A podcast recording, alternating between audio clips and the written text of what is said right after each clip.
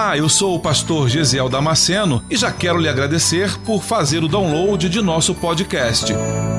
Deus tem nos dado esse tempo precioso para estarmos juntos meditando em Sua palavra. E espero que você seja edificado com ela. Aproveite a oportunidade para se inscrever nesse canal e receber gratuitamente novas mensagens toda semana.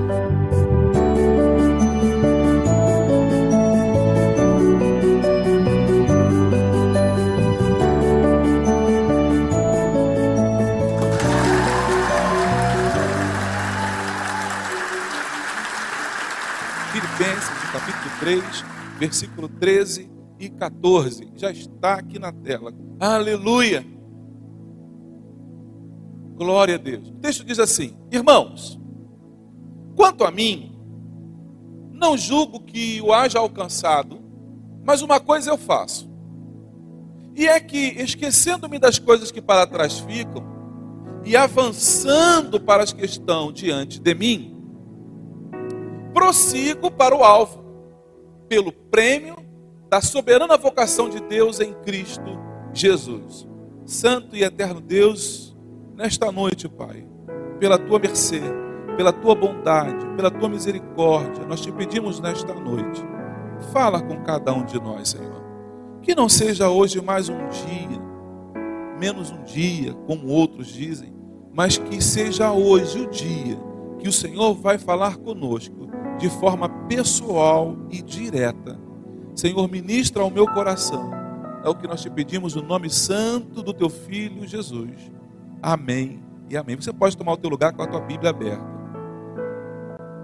Esse texto, para uma cristocidência, é o texto que nós utilizamos, não esse especificamente, mas a passagem que ele se refere, nós ministramos essa semana na segunda-feira no curso de exegese estamos aqui na igreja, lá de Atos dos Apóstolos.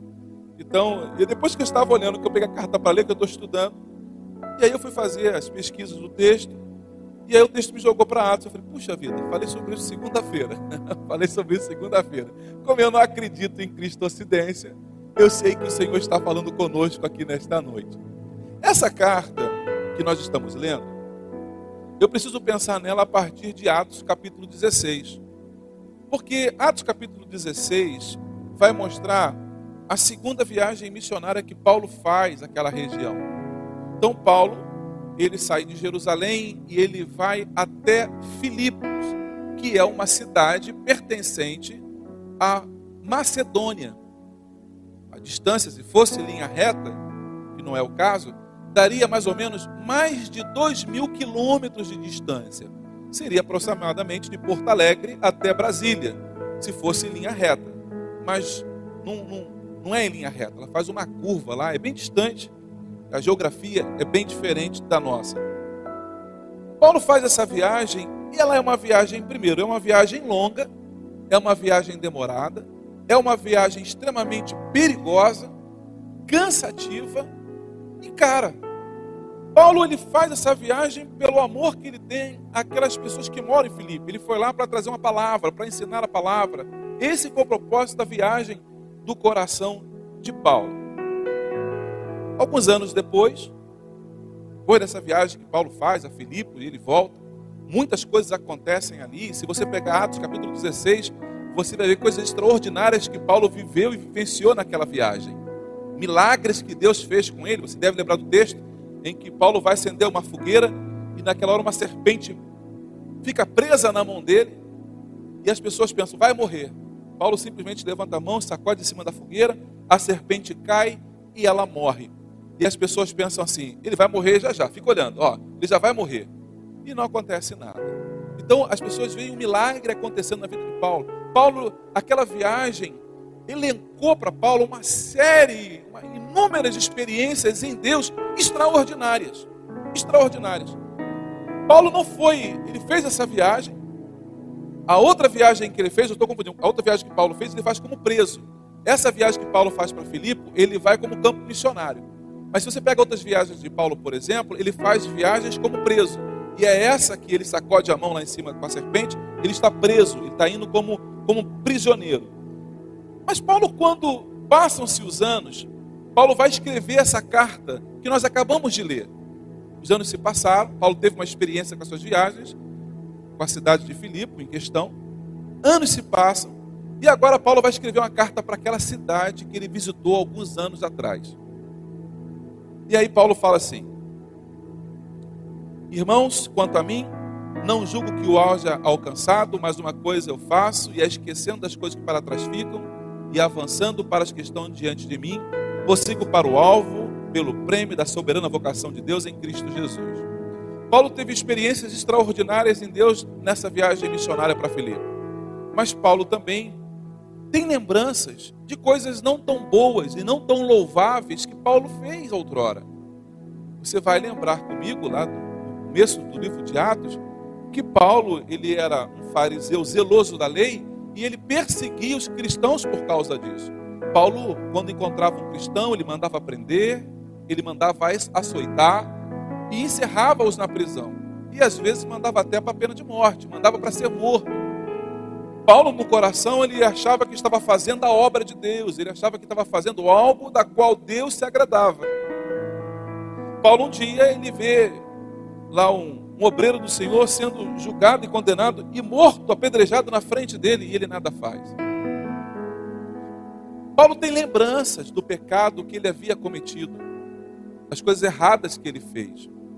Assim como eu e você nos lembramos das coisas erradas que nós já fizemos um dia, de decisões equivocadas que nós tivemos, de decisões erradas, às vezes de uma fala meio áspera com a esposa, às vezes uma jogar de braço que machucou e que ofendeu, às vezes uma palavra um pouco mais dura para alguém, às vezes a falta de uma resposta para outros. A gente tem coisas na nossa vida da qual a gente não se alegra.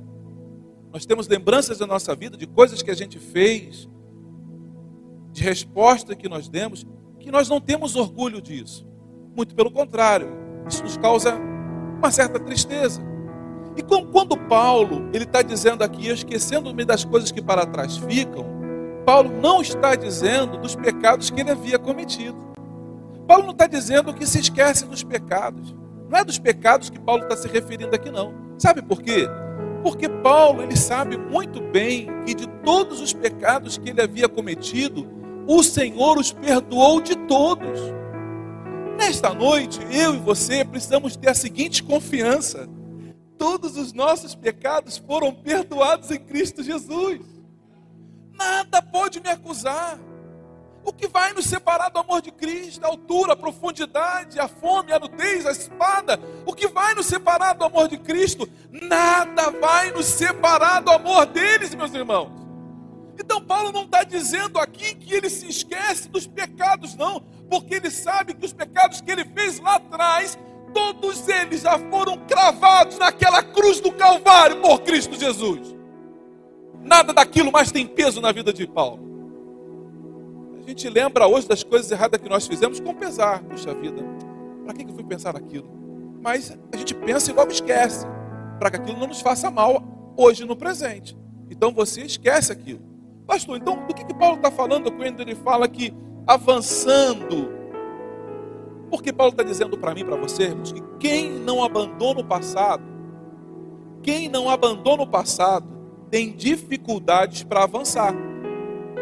Se você não não esquecer, se você não, não cortar essa corda do teu barco que te prende lá ao cais, se você não cortar, se você não romper, você nunca consegue avançar.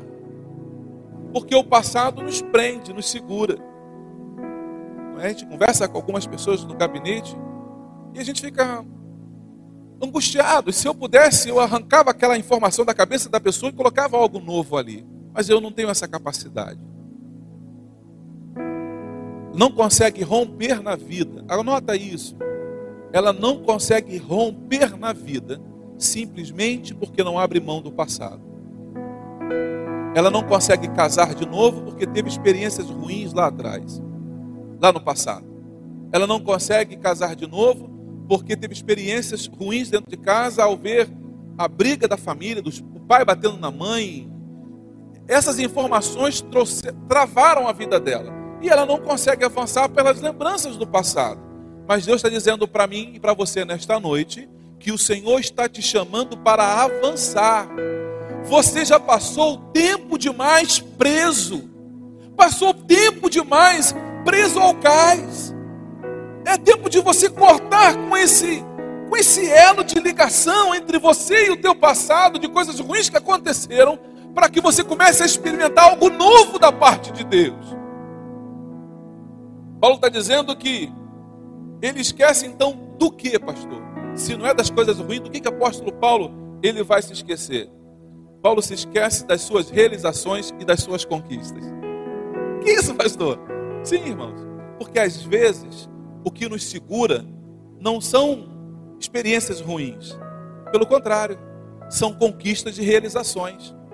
É alguém que venceu um campeonato, é um atleta que venceu o campeonato e aquilo ali ele fica preso naquela história, ele não consegue romper.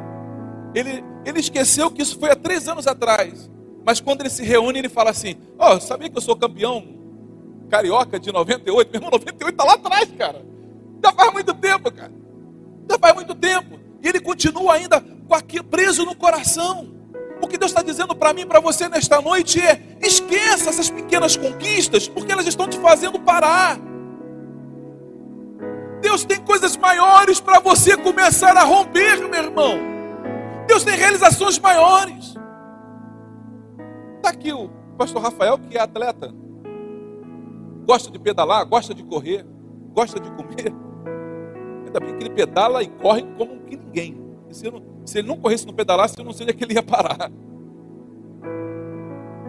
Pega lá uma, uma bike de 50 quilômetros de pedal.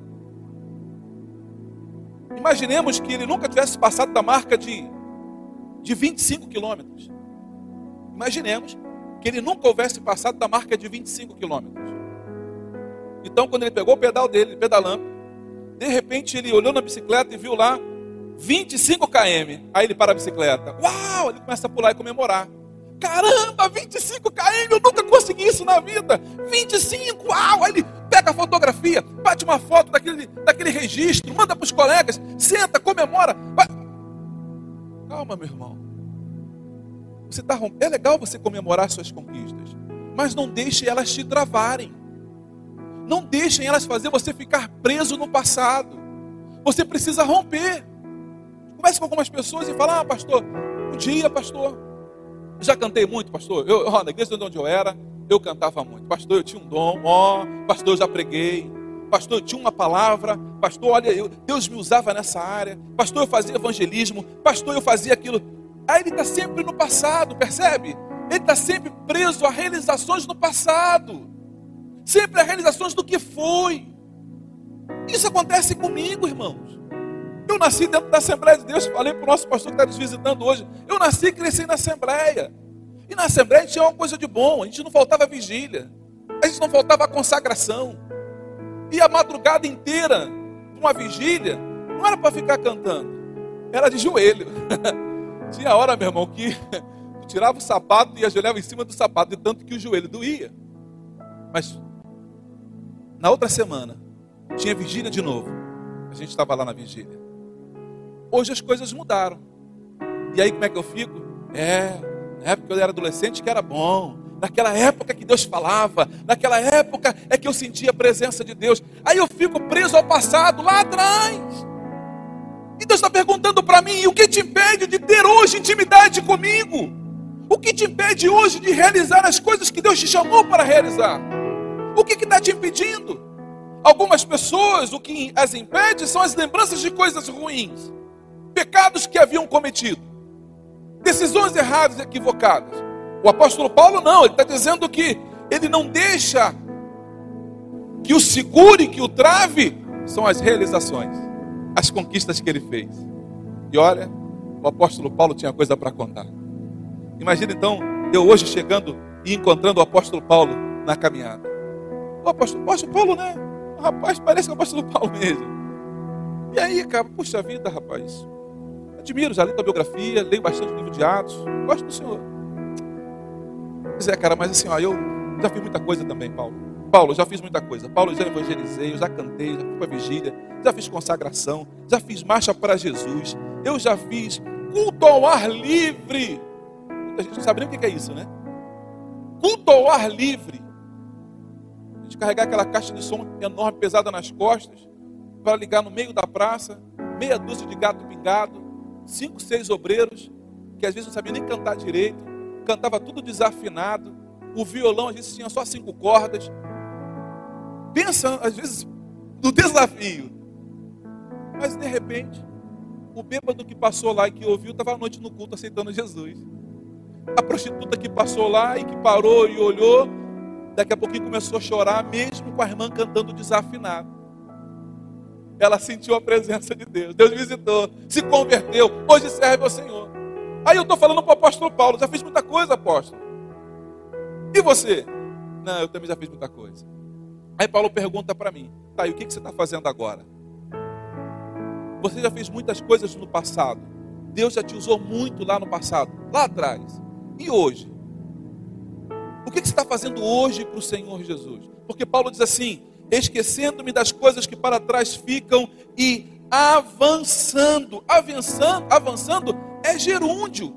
É uma ação que acontece continuamente. Ela acontece agora, no momento presente ela está acontecendo. Paulo está dizendo assim, ó, avançando. Ou seja, é os 25 quilômetros que o pastor Rafael alcançou na bicicleta, mas ele não deixa ficar parado ali. Ele fala assim: ah, eu tenho mais 25 para alcançar. Ah, eu tenho mais 25 para alcançar. Pastor, eu já ganhei gente para Jesus. Você ganhou e vai continuar ganhando pessoas para Jesus. Ah, pastor, eu já ganhei meu vizinho para Jesus. Ganhou da frente, agora precisa ganhar da esquerda. Ah, pastor, eu fiz muita coisa, mas precisa continuar fazendo palavra do Senhor diz: levantai e andai, porque não é aqui o vosso descanso. Meu irmão, se Deus tivesse, se Deus desejasse que você descansasse, Ele te levava para a eternidade para tu descansar lá. Porque o nosso descanso é só do lado do Senhor. Se você está respirando aí, se tem ar nos teus pulmões aí, meu irmão, tenha certeza de uma coisa: Deus ainda tem trabalho para você, crente. Deus ainda tem coisas para você realizar. Deus tem coisas para você fazer. Paulo diz: avançando para as que estão aonde? diante. Esquece o passado. Tem coisas grandes para você começar a conquistar. Tem coisas grandes. E aí, irmãos, Neemias no capítulo no capítulo 6, Neemias está construindo um muro para o sambalate lá embaixo. Ô Neemias, o que foi, cara? Desce aí que eu quero falar contigo. Meu irmão, estou ocupado numa grande obra e eu não posso parar. Satanás vai tentar a todo custo tirar a tua atenção daquilo que você já está fazendo. Seja isso a lembrança de algo ruim, seja isso a lembrança de coisas boas ou desafios. Satanás vai sempre tentar tirar o teu foco daquilo que Jesus colocou para você fazer. Então, meu irmão, uma coisa eu faço esquecendo das coisas que para trás ficam, eu avanço para as que estão diante de mim. Eu começo a caminhar, porque uma coisa só me interessa: o propósito que Cristo estabeleceu para minha vida. Você precisa entender nesta noite que Deus tem um propósito para você. O versículo 14 diz assim: prossigo. E o que é prosseguir? Ele não diz apenas, e eu sigo para o alvo. Ele podia ter dito, e eu sigo para o alvo. Não, ele diz, prossigo. Isso fala de perseverança. Prosseguir significa perseverar. Paulo está dizendo que nada e nem ninguém vai impedir dele cumprir com o propósito que Deus estabeleceu para a vida dele. Nem as lembranças ruins, nem as boas lembranças e nem proposta nenhuma do inferno vai fazer Paulo parar no meio do caminho. Agora, no começo do ano, é um ano que a gente vê muito isso. As pessoas correm na academia e se matriculam na academia, né? Aí se matriculam na academia, faz lá o pacote do ano inteiro. O outro fala no cursinho de inglês, porque ele problema com o coração. Não, esse ano eu vou estudar inglês. Aí ele vai lá e se matricula no cursinho de inglês, paga duas, três mensalidades adiantado, e aí ele começa. Vai começar quando? Ah, em fevereiro. Ah, tá bom, que eu posso curtir janeiro. Mas quando chega em março, abril, aí ele já não continua mais na aula. Aí ele para no meio do caminho. Às vezes as pessoas começam a fazer tratamento com psicólogo, né? Começam o tratamento, tá indo bem no tratamento, e de repente a pessoa simplesmente abandona o tratamento. Aí você fala, estava indo tão bem, por que, que parou? Porque faltou perseverança. E o que é perseverar, irmãos? Perseverar é, vai exigir de você a perseverança exatamente quando as coisas estiverem ruins. Você não precisa perseverar numa torta de maracujá, precisa? Ah, eu vou perseverar aqui nessa torta de maracujá. Eu vou perseverar aqui nesse, nesse cupcake. Eu vou perseverar aqui nessa, nesse, nesse prato aqui de açaí com granola. Eu vou ter que perseverar. Não precisa perseverar nisso. Agora, quando você chama alguém para capinar o quintal debaixo de um sol de 40 graus, aí você precisa perseverar. Então, perseverar é quando a coisa está difícil. E aí eu pergunto para os obreiros da igreja: é fácil caminhar na igreja? É fácil trabalhar na. Não, não é fácil. Não é fácil. Vai surgir N situações para me tirar do foco, para me fazer o quê? Desistir no meio do caminho. Mas a palavra de Deus para mim e para você nesta noite é o quê? Persevere. Persevere. Continue caminhando. Igual o desenhozinho lá da do Procurando Nemo, né? Continue a nadar. Continue a nadar, meu irmão. Continue a caminhar. Continue. Tá, tá difícil, mas continue na caminhada. Continue na caminhada. O segredo do nosso sucesso depende da nossa perseverança. O segredo do teu sucesso depende da tua perseverança. Conversa com quem já venceu. Conversa com quem já rompeu na vida, quem já conquistou alguma coisa. Ele vai dizer para você: Foi facinho, não fui te fazer nada. Eu nem acordava de madrugada, eu acordava duas da tarde, aí eu ia lá mexer uma coisinha e voltava para dormir de novo. Eu vivia o tempo todo. Não, meu irmão. Exigiu dela o quê? Perseverança. Conversa com quem se formou na faculdade. Cinco anos estudando. Tem que fazer a monografia, o TCC. Mas perseverou. perseverou. A vontade que dava era de chutar tudo, né? Abandonar tudo. Ah, vou arrumar um emprego, vou. Não, não. Debaixo de chuva. Quantas vezes saí de casa debaixo de chuva para ir para a faculdade? E aí você chegou na porta, você olhou assim para tua esposa deitada no sofá, debaixo do dedão, uma caneca de chocolate quente na mão, e lá fora o raio comendo o céu, rasgando o céu. Aí ela fala, vai não. Deita aqui do meu lado, vamos ver um filme. Aí você tinha o que? Perseverar. Eu vou porque eu quero me formar. Sabe o que falta para o teu casamento dar certo? Perseverar. Ninguém persevera se está tudo fácil. A gente persevera quando as coisas estão difíceis. Todos passam por dificuldades no casamento, irmãos. Todos nós temos os nossos, os nossos dilemas. Todos nós temos as nossas diferenças. Mas a gente precisa o quê? Perseverar. Porque senão, você vai entrar nas estatísticas de pessoas que casaram 5, 6, 7, 8, 10 vezes. Porque o problema não é você casar, meu irmão. O problema é você perseverar com quem você casou. Dificuldades vamos encontrar em qualquer relacionamento que a gente comece. Porque precisa se ajustar. Eu preciso me conhecê-la, ela precisa me conhecer. Então, o segredo da vida é a perseverança. Tiago 1,8 diz assim: um homem que, um homem de mente dupla, ou seja, que está sempre pensando em coisas diferentes ao mesmo tempo, sempre nunca consegue focar em uma, alguma coisa. O texto diz que ele é instável em todos os seus sentidos. Os vencedores são aqueles que se concentram, que mantêm os olhos na meta e não deixam nada distraí-lo. Eu sei o que eu quero e nada e nem ninguém vai me afastar desse processo. Eu vou até o final disso aqui. Eu vou até o final. Meu irmão, Deus colocou algo para você. Deus estabeleceu uma meta para a tua vida. Deus estabeleceu um projeto da tua vida, meu irmão. Prossiga nesse projeto. Diga para o teu irmão assim, ó. Falta pouco. Diga para ele aí, falta pouco. Persevere. Persevere, Verônica. Falta pouco. Persevera, meu irmão. Falta pouquinho. Falta pouquinho. Na época do quartel, na época do quartel, eu me lembro que fomos fazer um acampamento, eu já não aguentava mais. Aquele, a gente faz aquela corrida de, com, com a parte de cima chamada de busto nu, que a parte de cima a gente está sem camisa, num frio de doer, de boot, de coturno, com calça e um cinto de instrução. A tropa amarrada segurando aqui atrás, e aquilo vai cortando na tua lateral aqui, o ferro vai cortando a tua cintura. Tem uma hora, irmãos, que a gente não aguenta. Ninguém está com relógio. Nenhum dos recrutas está com relógio. E aí, de repente, eu estava lá quase pedindo para ir embora. Igual no filme lá, pede para sair, pede para ir embora, pede para sair. Eu estou quase pedindo para ir embora. De repente, para do meu lado lá o, o S1 Moab. Nunca mais vi. E eu estou lá, Moab para do meu lado e fala assim: Damasceno, falta pouco. Desiste não. Falta quanto, mano? Falta quanto? Continua, rapaz. Falta pouco. Não desiste não. Você não vai ficar para trás.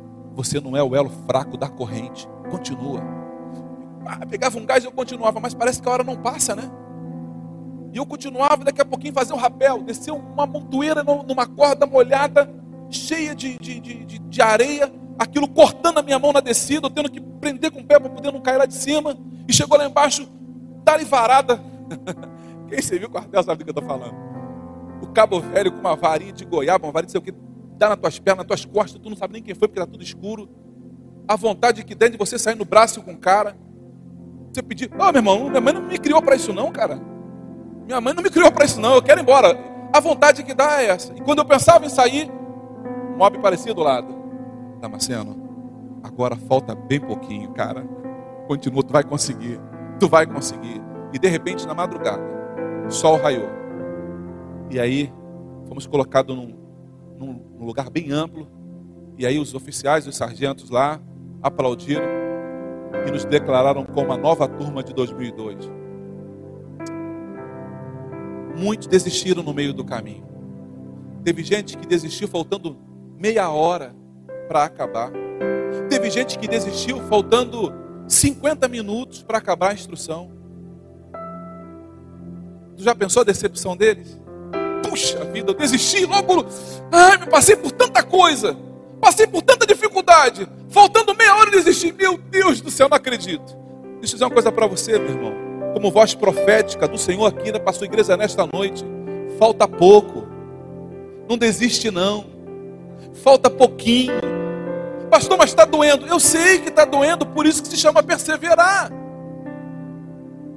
Você vai vencer, meu irmão. Você vai vencer, minha irmã. Você só precisa ter um pouquinho só mais de paciência. Só mais um pouquinho de paciência. Na caminhada cristã, não é de velocidade que nós precisamos. Na caminhada cristã, não é velocidade que conta, mas de perseverança. Você não precisa correr, não, meu irmão. Mas é um passinho de cada vez. Não consegue correr, não? Está doendo o pé? Dá um passinho de cada vez. O importante é você não desistir. Tem uma cena emblemática na televisão, nas redes sociais, na internet. Se você pesquisar, você vai ver. Gabriele Anderson, Olimpíadas de 85, se não me falha a memória. Ela está no final da corrida. E ela tem uma uma situação, um problema na, na, na, nos seus músculos, cãibra, eu acho, e ela está perto da linha de chegada. E ela está correndo assim. Você vai ver na internet que ela está correndo assim. Ela está com todos os seus nervos atrofiados. Aquilo é uma dor insuportável. Insuportável. Mas ela continua. E aí você vê os médicos correndo do lado dela e querendo botar a mão. E ela está assim: ó, Não coloca a mão em mim, não. Porque eu vou chegar lá. Não, não, não me segura, não, porque eu vou chegar no final. Mas está doendo, você pode ter um problema. Ah, aquele que começou a boa obra na minha vida, ele vai concluir. Deus não vai me deixar no meio do caminho, não, meu irmão.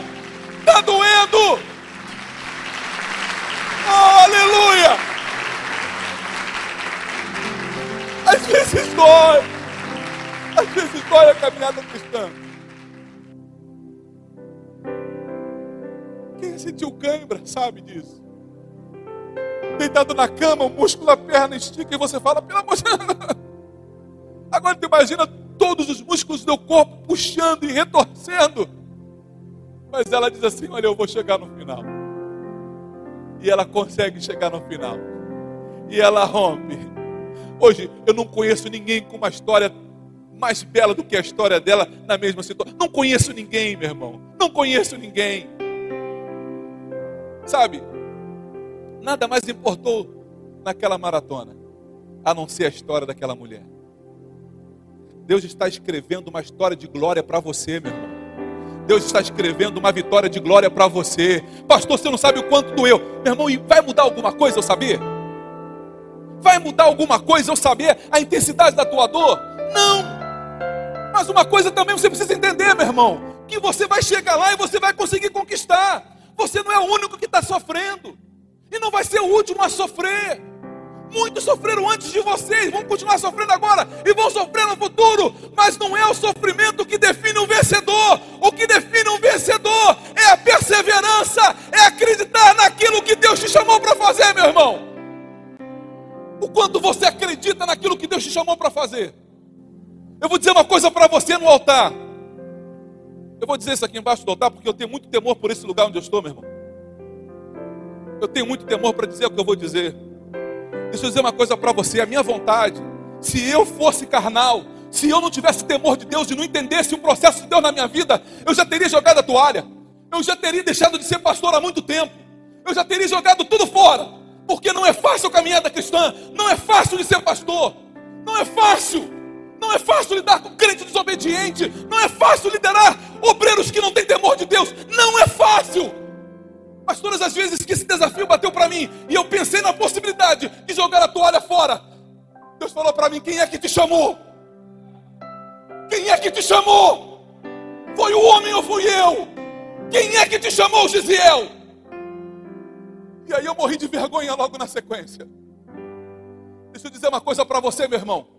Quem te chamou você, quem chamou você não foi o homem, quem te chamou foi Deus.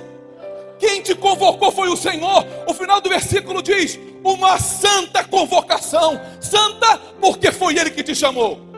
Santa porque foi Deus, não foi o homem. Faz toda a diferença, Sabrina, quando você entende quem te chamou. Quando você consegue entender, ô Cefas, quem te chamou, quem te alistou, quem te convocou. Irmão, pode chover canivete. Agora, nas minhas conversas com Deus eu falo: Senhor, está doendo, hein? Senhor, Senhor, está doendo. Me ajuda, me ajuda a prosseguir, porque está difícil. E eu vou dizer para você uma coisa: tem momentos, não é assim com você? Parece que a luta se levanta tudo ao mesmo tempo, né? Parece que as ondas vieram todas no mesmo momento, no mesmo instante. Parece que as provações vieram acumuladas. Todas elas no meu. Você para, um dia desse eu parei e falei, não, isso não, isso não é normal. Isso não é normal. Eu parei e olhei e falei, meu Deus, quanta prova, Jesus. Quanta luta. Eu, eu comecei a enumerar. Eu falei, meu Deus, isso não é normal. Isso é espiritual. Eu falei, Senhor, está na tua mão. Está na tua mão. Da mesma forma como as ondas vieram, elas se foram. E eu olhei de novo e o mar estava calmo e tranquilo. Mas eu sei que a qualquer momento as ondas vão subir de novo. E quando elas subirem de novo, eu vou dizer para ela: Mar, acalma-te aquieta-te, porque Deus me chamou para essa obra e você não vai me intimidar. Eu quero orar por você nesta hora. Eu quero orar por você nesta hora que por alguma razão na tua caminhada você pensou em desistir por alguma razão na tua caminhada, seja por causa de pensamentos ou de lembranças ruins do passado, ou sejam por causa de conquistas que você fez. Conquistas, você realizou coisas, você conquistou coisas. E ao invés de você conquistar novas coisas, você fica celebrando aquilo. Quando acabou o campeonato? Ah, foi em 98. Mas, cara, estamos em 2019. Não, mas eu, eu venci o campeonato. Irmão, Deus tem um campeonato para você agora. Esse ano não acabou ainda. 2020 ainda não acabou. Deus ainda pode e deseja fazer o um milagre na tua vida ainda esse ano. Ainda esse ano. O que, que você precisa? perseverar. Você só precisa de uma coisa, meu irmão: é continuar perseverando. Pastor, mas meu marido falou que vai sair de casa. Ah, falou? Coloca ele na mão de Deus, minha filha. Deixa ele. Deixa ele. Deixa que o Criador do universo trata com ele. O que você precisa fazer? Persevera você. Ora você. Jejua você. Vem para a consagração você. Não falta o culto você. E ele, pastor, ele não está vindo. Deixa ele que o Senhor trata. O que, que diz a palavra? Crê no Senhor Jesus Cristo e será salvo tu sozinho. É isso que diz o texto? O que, que diz o texto? Tu e a tua. Então tem promessa de Deus para você e para a tua família. Se tem promessa de Deus para você e para a tua família, creia, porque Deus não mente. Creia porque Deus não mente. Continua perseverando, meu irmão. Agora, deixa Deus fazer do jeito dele. Pastor, o que Deus vai fazer? Eu não sei. Eu só sei que o Deus que eu sirvo é criativo. Deus ele faz de diversas formas. Deus faz de diversas formas. Ele tem a multiforme sabedoria dele, a multiforme graça. Ele faz da forma como ele quer. Eu quero orar por você nesta hora. Eu quero orar por você nesta hora. Eu queria que a igreja curvasse a cabeça. Eu queria que você tivesse o teu tempo de adoração, de oração ao Senhor aí. Hoje, a palavra de Deus para você é: é tempo, é hora de avançar. É hora de avançar. Deus está te chamando para avançar. É tempo de avançar. Você que parou no meio da caminhada por alguma razão, ficou triste por alguma coisa, desistiu no meio da caminhada. Você deseja revoltar, deseja recomeçar, deseja voltar a caminhar na mesma velocidade que você tinha. Eu quero orar pela tua vida. Sai do teu lugar, eu vou orar por você. Avançar é aquela palavra que o, que o sargento grita para a tropa quando eles querem ganhar terreno. O sargento olha para os soldados e, numa ousadia de fé, ele fala: Avançar! E aí os soldados correm e ganham terreno mais à frente. A palavra de Deus para você nesta noite é: é tempo de avançar e ganhar terreno. Eu preciso orar por você nesta noite. Saia do teu lugar agora que eu quero orar por você. Você acabou de ouvir mais um podcast. E se você foi edificado com essa mensagem, compartilhe com outras pessoas. Até o próximo encontro.